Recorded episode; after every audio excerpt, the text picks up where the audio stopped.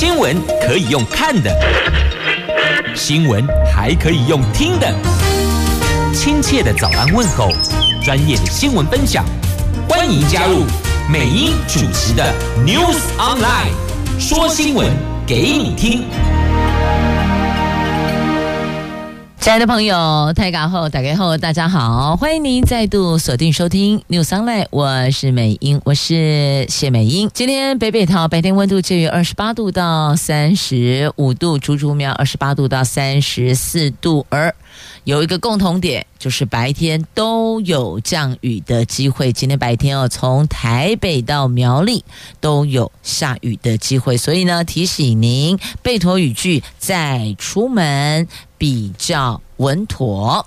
好嘞，四大报四则头版头条，这个拥抱要给谁呢？来，联合报头版头上方图文。台湾网球一姐谢淑薇夺第六座大满贯，拥抱献给台湾网球一姐。好，那么同时在今天自由头版版面也有这一则的图文。那么自由时报，呃，自由时报在头版版面有这一则图文。那么中时呢，在头版下方有谢淑薇再夺。温布顿女双冠军啊，献给她拥抱。好，那么在中时头版头条哦，这个是超微执行长苏姿丰访台，市场希望 AI 旋风可以再起。那想想看啊、那个时候呢，NVIDIA 回答的黄黄仁勋带动了台湾股市大涨五百二十五点，昨天股市站上一万七千三百点。好，这是中时头版头条，经济日报头版头，台湾股市 AI 加持，人气爆发，大户、中实户、散户全部都归队了。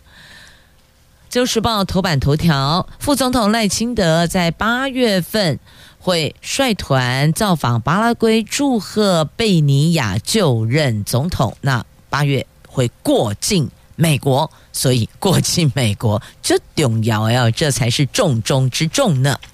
联合报头版头条：我国农产外销量滴滴漏啊，上半年产值短少将近九趴，大陆市场退到第四，美国、日本的市场也萎缩呢。所以这到底是怎么个回事儿？我们的农产品品质没问题呀，那为什么外销量滴滴漏呢？也不。尽全然都是对岸哦，美国、日本的市场也萎缩，这是怎么个回事儿啊？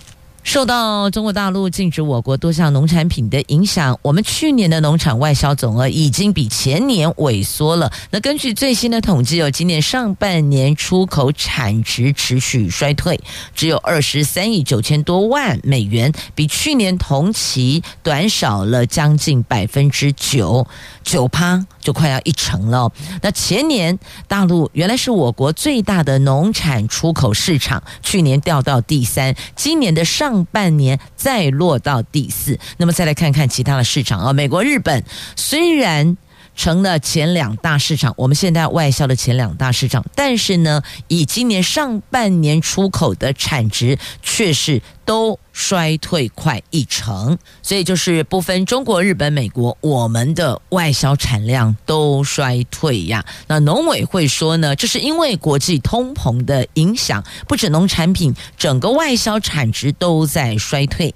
美国、日本主要市场衰退，则是跟美国升息、日本消费力薄弱有关。不过，农委会在八月一号即将升格为农业部，我国的产业贸易、农产贸易总值却是滴滴喽。外界因此要求农业部应该积极拓展外销啊。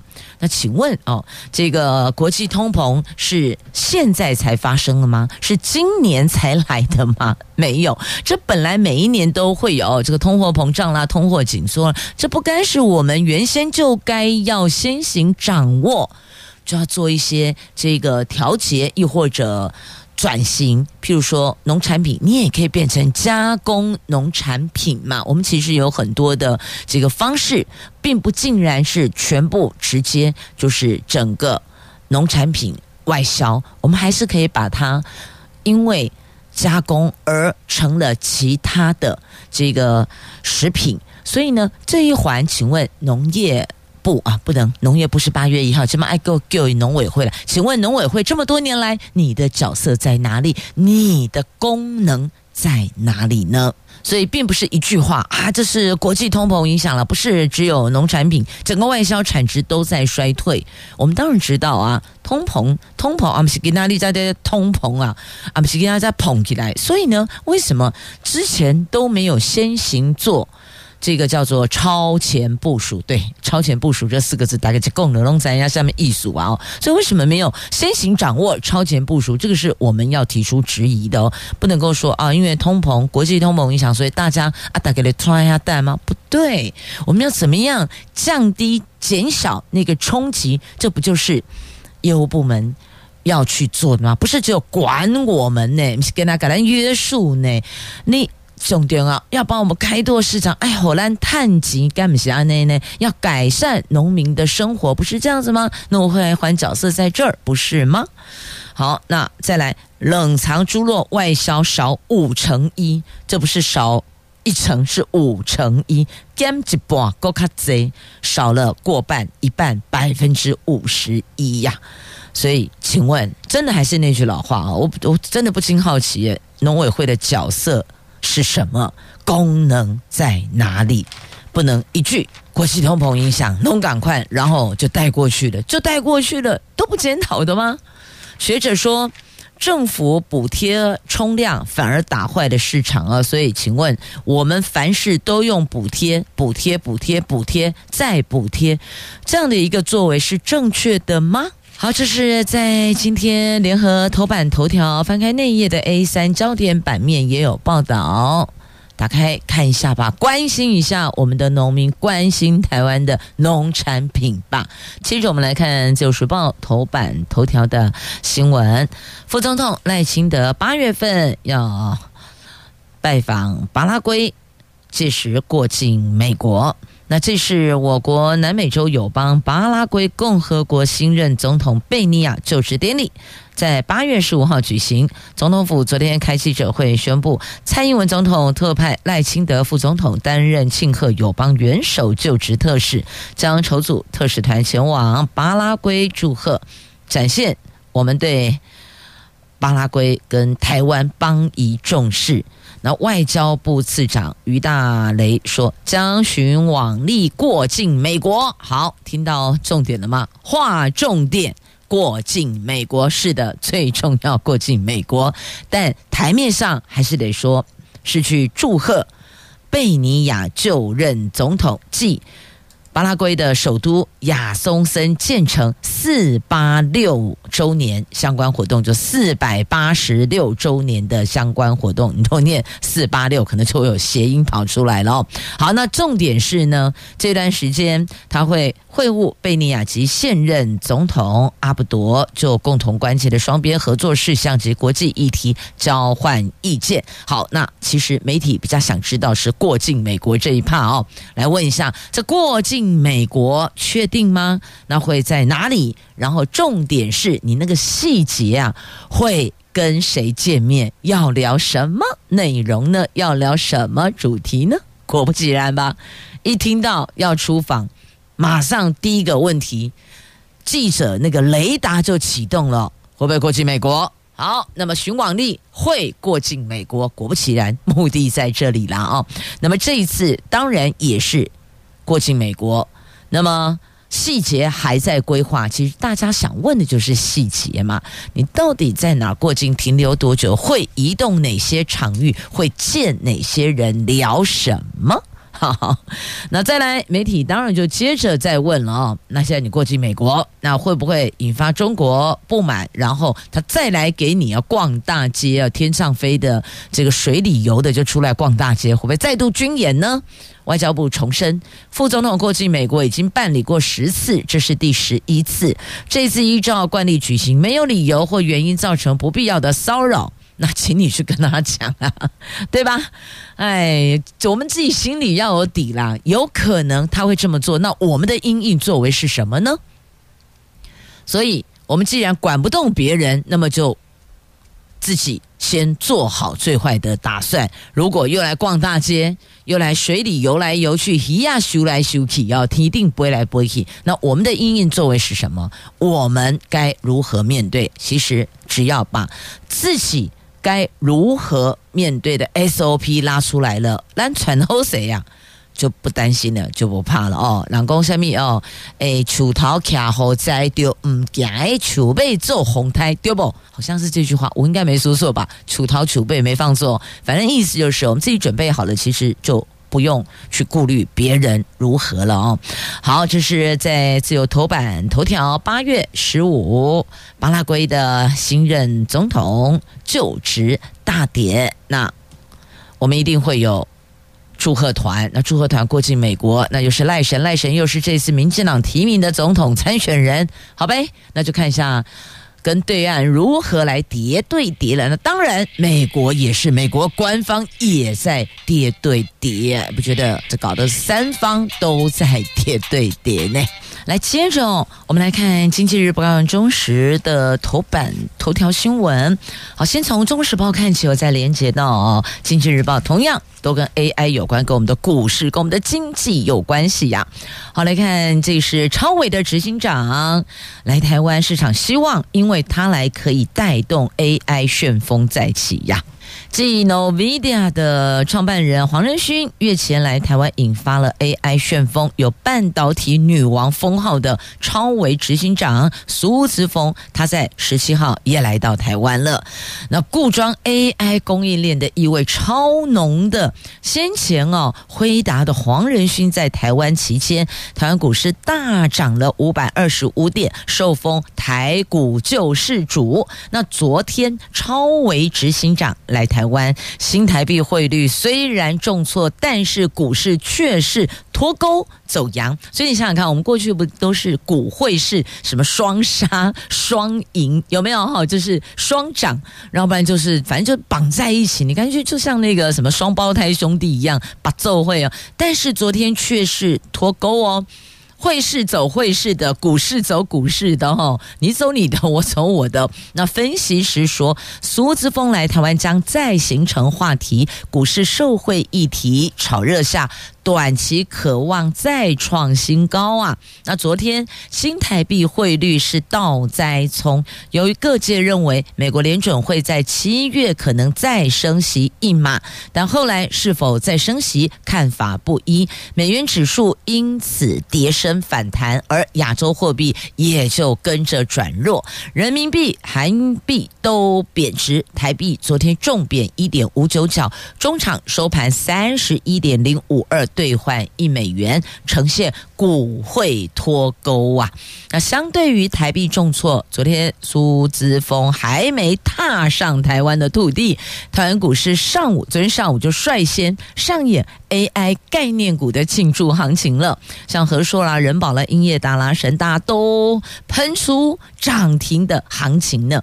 那二线的汉讯早盘也是攻上涨停锁死，台湾股市成交量。放大到三千九百三十二亿元，台湾股市指数重返一万七千三百点，盘中一万七千三百四十六点，再创去年四月上旬以来波段新高，中长涨五十点，收盘一万七千三百三十四点呢。好，重点就是一杯来呀，一马来呀。现年五十三岁的苏姿丰搭乘私人飞机。在昨天中午两点抵达松山机场，他穿着轻便哦，就是紫色条纹 Polo 衫搭配牛仔裤，亲切向媒体挥手打招呼，但是没有停下来受访。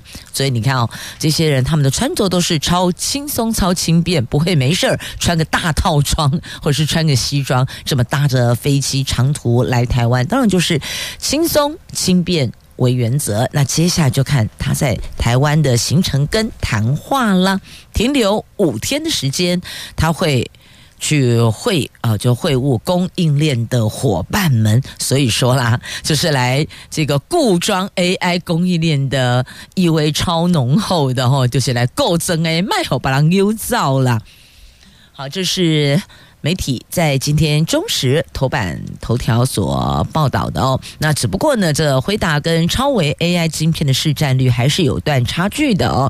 那么苏姿丰来访，虽然增加台湾股市的话题，但是如果要有。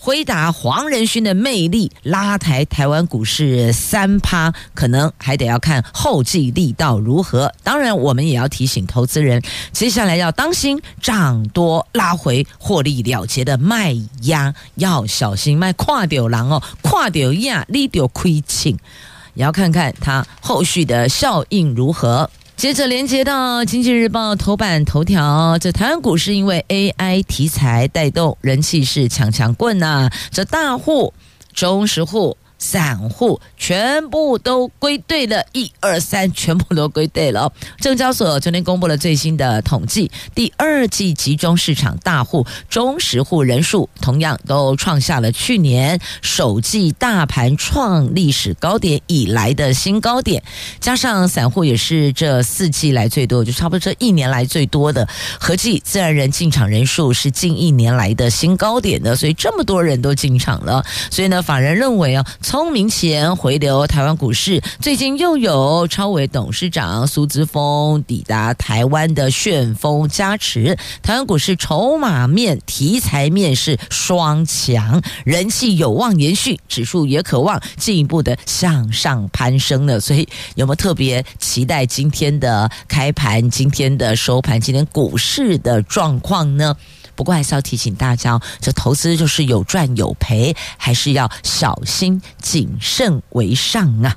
好，那么再来看汇市啊，看了股市，看汇市，同样都在《经济日报》头版版面哦。台币终止连四升，重贬一点五九角，所以你看，刚刚那一个在股市感受到的欢欣鼓舞，到汇市来，顿时好像自由落体的，对，咣掉下来了哦。好，昨天热钱汇出六亿美元，汇价收盘。三十一点零五二，贬幅写下这四个月来的最大贬幅呢。这人民币汇率大跳水，加上热钱昨天汇出了六亿美元，国内的汇市美元需求旺盛，拖累台币汇率昨天重贬一点五九角，中指连四升。那么昨天单日贬一点五九角是四个月来的最大贬幅，总成交量是十二点七九五亿美元。那近日国内汇汇市走势十分的戏剧化，汇银主管说呢，新台币汇率上个礼拜有表现超强势，盘中一度强升两角，中场收盘在三十字头，也就是三十点八九三，没想到只不过两天没开盘呢，隔个周末周日。三十字头价位是昙花一现，随着美元指数跌升反弹，加上中国大陆经济表现不如预期，人民币汇率急贬，台币汇率也跟着溜滑梯，中场贬破三十一元大关呐、本来好不容易守着守着守着的，守住三十三十，结果两天。六日这两天，礼拜一一样又变破了，所以啊，上帝救救会市吧！不只是我们的会市，还有对岸中国大陆，哎呀，复苏不利，上帝救一救吧！这大陆国家统计局昨天公布第二季国内生产毛额年增百分之六点三，比。预期还要差呢。上半年的 GDP 比去年同期成长百分之五点五，六月消费品零售总额年比仅成长百分之三点一，比五月的百分之十二点七是大幅回落，显示现在对岸内需消费有转趋疲弱的迹象呢。这消费品零售成长大幅的放缓，所以也要喊一声哦，一起喊上帝救救我！亚洲货币也是啦，龙港快都被牵连影响到了。啊，接下来关心哦，这个新冠并发重症祸首竟然是血小板。这是国卫院发现的，这新冠病毒诱发血栓炎症是并发重症，甚至死亡，以及痊愈之后仍然受到长新冠缠身的关键所在。国家卫生研究院领先全球发现，祸首竟然是血小板异常活化呢。国卫院免疫医学研究中心特聘研究员谢世良说，感染新冠病毒会活化嗜中性白血球释放出的 DNA 及核蛋白，跟血小板形成一种粘稠物质嗜中性球胞外捕捉网，进而会引发血栓炎症啊。所以发现这个血小板异常的活化，所以后续才是导致并发重症甚至死亡，还有。痊愈之后，还是被长新冠缠身的关键所在，就是这个异常活化的血小板。啊，这是我们率先发现，等于是领先全球的这个发现研究发现了。不知道后续呢，这个发现可以再怎么样再去做研究，能够让这个关键问题降低，诱发死亡、重症或是长新冠缠身的关键问题可以有所改善。接着再来，《联合报》头版下方哦，就是我看一下啊，先并这一则好了，来一样哦，跟心态梗空无关系，跟我们的国家竞争力有关系啊。这个高龄产妇成了生育主力。三十五岁以上破三成了，这变谁干啦？你看，要增加我们国家竞争力，要提升，所以呢，这个人口数不能一直一直这么掉掉掉掉下去呀、啊。就算要掉，也应该是。缓慢式的，可是现在好像落差蛮大的哦，速度蛮快的。台湾的高龄妈妈是越来越多了。根据内政部统计，国内十年来三十五岁以上的产妇占比从百分之十九逐年上升到百分之三十二。向来被视为生育主力的二十五岁到三十四岁年龄层，则是从百分之七十一趴。就百分之七十一点二下降到百分之五十八点五，所以这两个问题，第一个，嗯，就是年轻产妇越来越少，高龄产妇越来越多，这可能跟女性朋友比较晚步入婚姻也有关系哦。那么再来，年轻的这个朋友们结婚了，是否一定要生，或是一定要生两胎？三胎这个也有影响，所以是两个问题哦。一个是这个产妇年龄有偏高的趋势，另外一个就是年轻的这个妈妈，年轻人似乎对于这个拼生子报效国家哦，似乎没有像疫情那么那么的热衷了。所以经济的考量会是要不要升格当妈妈，亦或者再生一胎的。评估所在，所以回到基本面，那就还是国安跟经济是有挂上关系的哦。这是啊，这人口减缓，那不是也是也是国安问题吗？所以啊，好，再来回到这个高龄产妇的话题上面哦。那国建署警告。女性生育年龄升高，除了准妈妈生产风险会因此增加，孩子染色体也容易异常而有先天的缺陷。好，这是国健署特别提醒到，提醒的。那妇产科医生忧心，年轻产妇越来越少，高龄产妇越来越多，两者占比将出现黄金交叉点，台湾的生产力恐怕由高龄产妇来接棒呢。哦所以啦，来了晚婚的问题啊，那么还有。哦，这个年轻人他可能对于生儿育女这一块哦，考量的比较多，肩膀上的担子压力比较大，所以就会裹足不前的。因此，如果要鼓励大家生小孩，那么就必须。第一个，你要先解决、先改善育儿的压力，对吧？这一环得先舒缓嘛。那再来晚婚的问题，这因为牵涉到许多个人的考量，可能职场亦或者其他的这个因素，所以呢，看来看去这两环可能这个解决育儿压力，让年轻的这些朋友们愿意生儿育女，这个可能会比较快一些些吧。好，那么接着再来看一下这《联合报》头版下方哦，美国中国气候特使重启会谈四个小时啊，谈什么呢？谈减少对气候的影响，谈两国关系发挥作用。好，就中国大陆气候变化事务特使谢振华昨天在北京饭店跟美国气候特使科瑞举行会谈。这场中国美国气候会谈持续四个多小时。科瑞要中国跟美国合作，减少甲烷排放，还有减少燃煤发电对气候的影响。而且说未来三天，希望两国能够开始采取某些重大的措施，向世界发出讯号。那谢振华则解释呢，他说，中国美国气候特使能够在改善两国关系。方面发挥作用，所以特别强调了，就是改善两国关系方面，那么就从合作减少对气候影响做起吧，大概是这个意思。所以你有没有感觉到呢？美国、中国这两国呢，他们正寻求各个角度的互动，改善关系。增加合作，有没有发现？似乎有，对不对？这得来，黑得来，已经是第三个了吧？我如果没记错的话，之前不是还有叶伦吗？然后还还有一个是谁呀？呃，国务卿，对，国务卿，然后还有叶伦，然后这次是气候特使，对吧？连三波了。好，那么接着要提醒大家哦，这个博弈赌博，小心您的银两。出去了就再也回不来了。这有不孝分子设立赌博洗钱机房，那有一座藏身在高雄大寮区的套厅处被中来对，一年内洗钱跟地下汇兑台币九十亿元。高雄市特警日前荷枪实弹，锤匠破窗攻坚，逮捕了二十三个人。那么据了解哦，这个。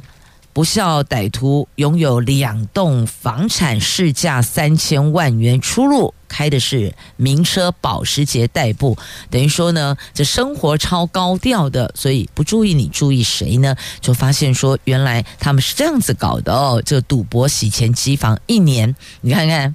一年洗钱加地下汇兑九十亿台币耶，加恐怖呢？可能现在有企业主就在换算说啊，那么这个如果要以从营业额来讲，公司的工厂、公司的企业的产值哦，一年要九十亿，这也要很拼，不是吗？妈，哎，就拼啊，对不？公家家，有没有觉得心情都觉得不露了？这走歹路是这样在捞钱的，那我们。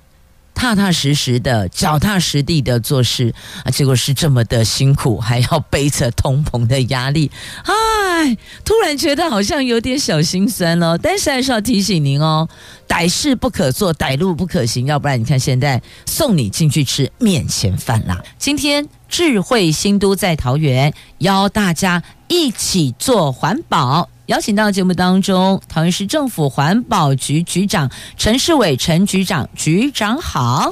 呃，美英好，各位听众朋友，大家好，我是桃园市环保局局长陈世伟。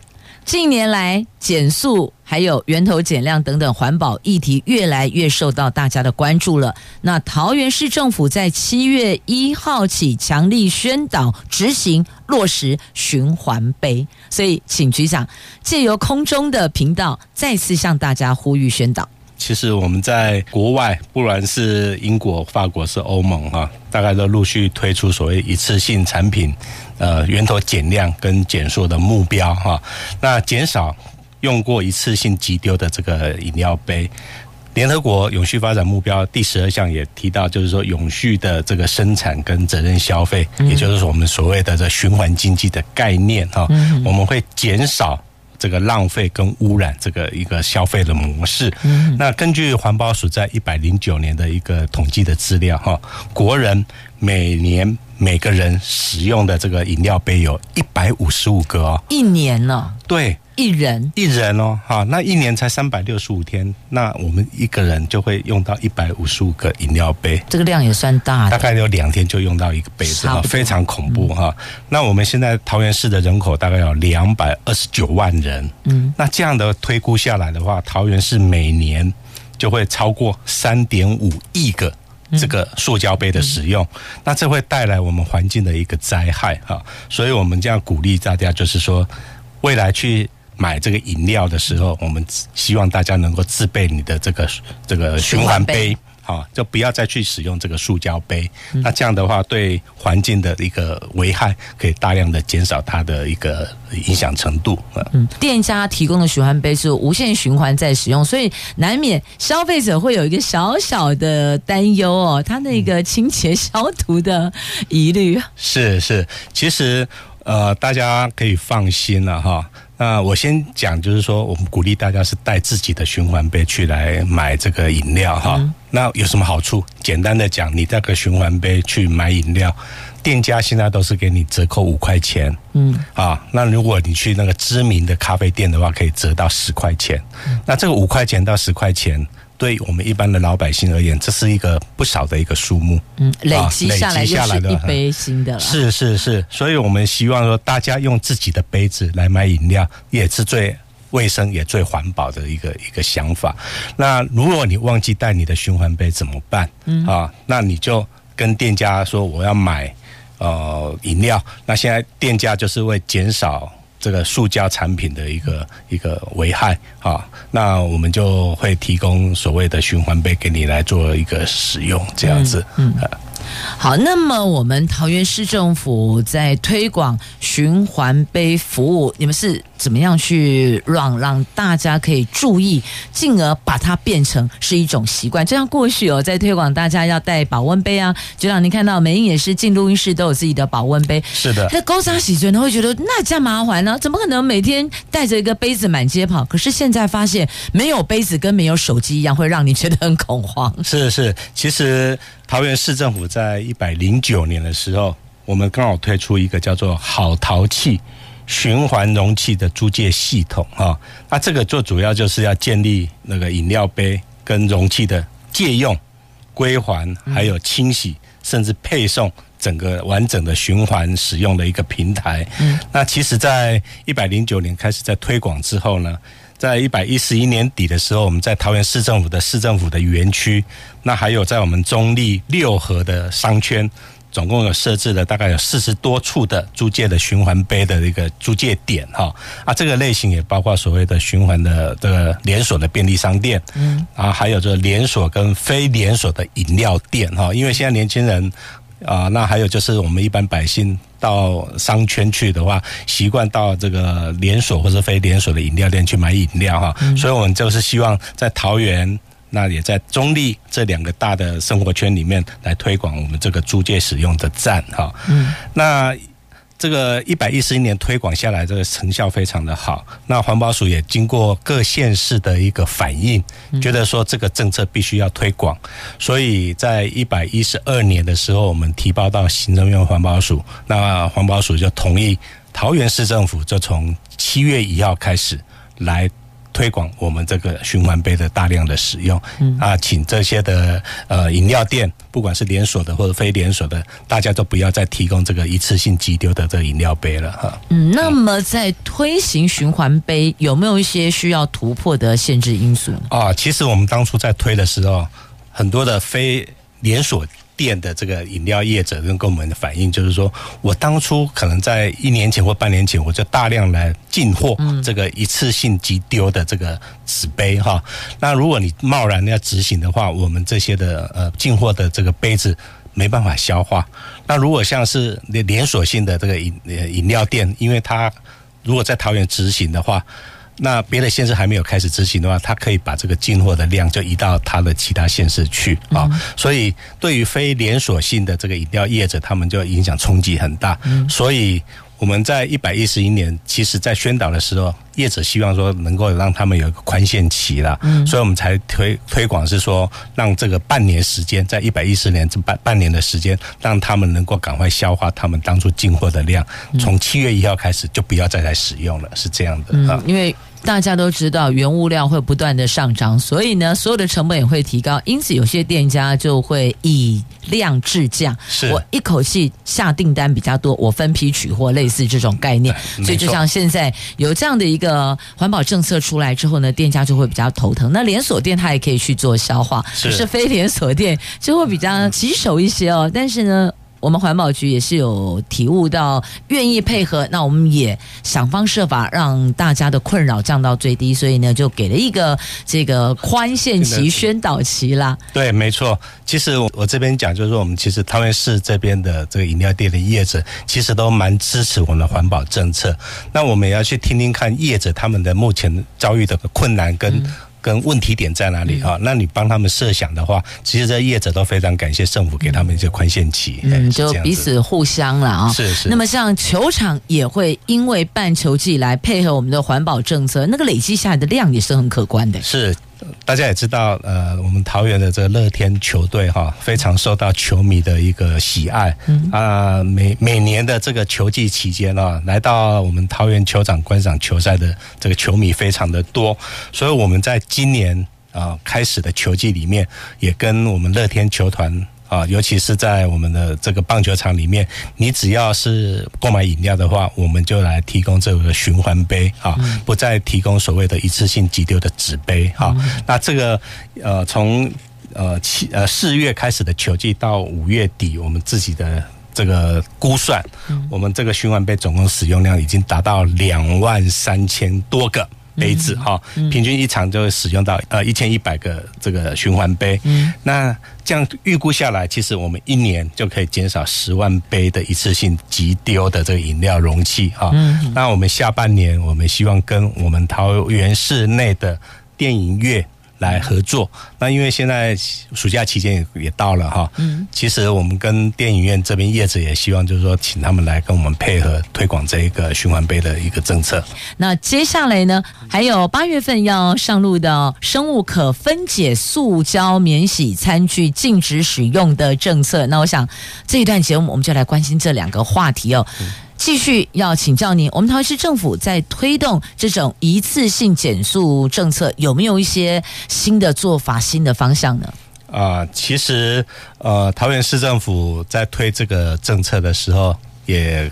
参考呃台北市、新北市还有环保署的一个新的做法哈，嗯、那因为现在北北桃大概算是一个新的生活圈，对。啊，也都是直辖市，嗯、所以呃大家在交通的便利性方面哈，还有生活性方面，大家希望都有一个共同的一个焦点，所以我们去参考了这个台北市、新北市的做法，那也。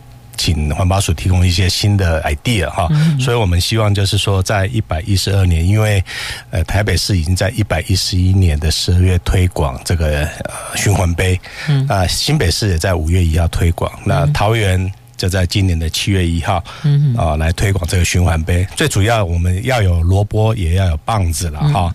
那棒子的部分就是环保法规这边，如如果这些的连锁业者哈啊不提供这个所谓的循环杯的话，那未来可能会被处以一千两百元以上的罚款哈。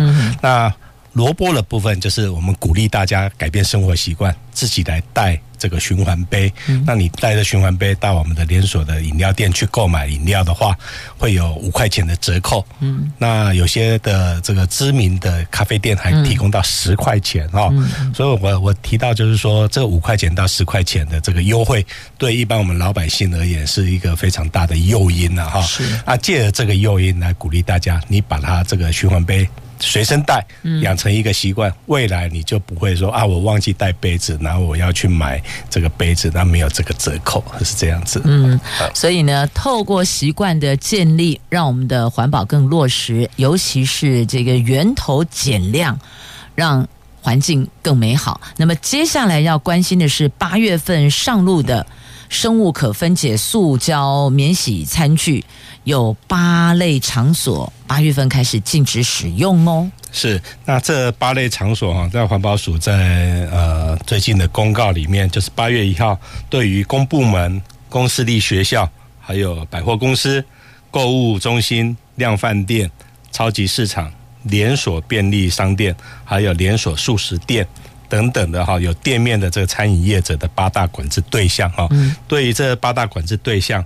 呃，八月份开始就不能再提供所谓的这个生物可分解塑胶，我们俗称的 PLA 的这个材质做成的杯、碗、盘、碟。还有所谓的餐盘等等的这种免洗餐具啊。嗯，在这里想请问局长哦，我们一般民众会听到说生物可分解塑胶，这是可分解塑胶，不是应该要大力推广？为什么反而要禁止使用？这一点我们不太了解。嗯、是那个所谓的 PLA，它简单的讲就是说用植物性的淀粉哈，比如说它是玉米粉或者是马铃薯粉，掺着在这个塑胶制品里面来做成所谓的这个塑胶产品哈。那可是大家会觉得说，哎，它既然是可以生物可分解，那为什么要限制使用？嗯，因为这些的植物性的产品哈，大家加上这塑胶以后，它必须在特殊的环境条件之下。这个微生物才会去分解这个呃所谓的 PLA，所以环境条件得到位，不然是无法分解。你如果在没有那个环境条件下，那生物一样是不会分解的，它就是跟一个塑胶一样。可是。我们现在有些的塑胶，它可以再生利用成为其他物质的一个原生物料哈。可是你夹杂了这些所谓的玉米粉跟马铃薯粉，它的纯度就不一样了，所以它变成无法去做成所谓的回收的这个再生品。所以呃，一方面它没办法分解，二方面就是你要做成再生品的话，会有遇到的瓶颈哈。所以业者。不希望这有这个夹杂的东西在里面，那等于回收就会困难了。对，那外另外再讲就是说，外观看起来跟一般的塑胶看起来都差不多。我们是没办法分辨，没办法分辨。那除非你在这个这个杯子底下，他会把它特别标注它是 PLA 哈，你仔细去看才会知道它是 PLA。可是，一般的回收业者他看不出来。那你一旦回收之后，跟我们一般可回收的塑胶制品混在一起的话，会造成以后你要在分分类的时候很大的困难，所以很多的呃环保团体或者是对于环境关心的这些的业者，他希望说能够禁止来使用，是这样子。嗯，所以原来之前曾经推广过的，现在告诉你不能再用了，就是回收上有困难。那困难就是因为后续分解有难题。是没错啊，所以环保署才会觉得说这个部分应该要尽快的来做一个限制使用，甚至所谓的禁止使用哈。那不要让这个。回收业者造成困扰困扰，呃，是这样。那现在是八月开始就开罚，还是说八月开始进入宣导？呃，八月开始就要开始开罚。好，那因为现在是七月嘛，哈，那七月我们大概大概一个月的宣导期，那请各县市政府来。赶快去做一个宣导这个议题哈，让这些业者能够有时间赶快去准备你的杯碗盘这些的这个塑胶制品呢，不要再用 PLA 这个产品。嗯，因为有时候会告诉你什么时候开始禁止使用，可是呢是有一段宣导期。那现在是告诉你八月就开始开罚了，请问这个罚还是？罚还就是依照废弃物清理法的规定哈，至少罚一千两百块。钱哈，那到六千块钱哈，那依照这个情节重大来做一个区分呐，那至少都是一千两百块起跳，是这样子。嗯，所以呢，不要再用生物可分解塑胶，也就是 PLA PLA 免洗餐具的话，一来省荷包，二来为环保尽一份心力。是的，所以呃这边呃小小的还是做一个宣导，鼓励大家。随身带我们的所谓的循环杯，嗯，啊，那再来就是八月一号开始，我们这个连锁店的这个餐饮业者，不要再提供所谓的 PLA 的塑胶呃可分解的产品啊，让我们的环境更健康，分类。更健康，我们的环境品质会更好。嗯，好，今天非常谢谢啊，桃园市政府环保局局长陈世伟陈局长在节目中特别强调，一个循环杯，一个是不要再用 PLA 免洗餐具。好，谢谢大家，谢谢美英，为环保尽一份心力，我们大家共同来努力培养新的习惯哦。谢谢局长，谢谢朋友们收听今天的节目，我们下次空中再会了，拜拜。拜拜。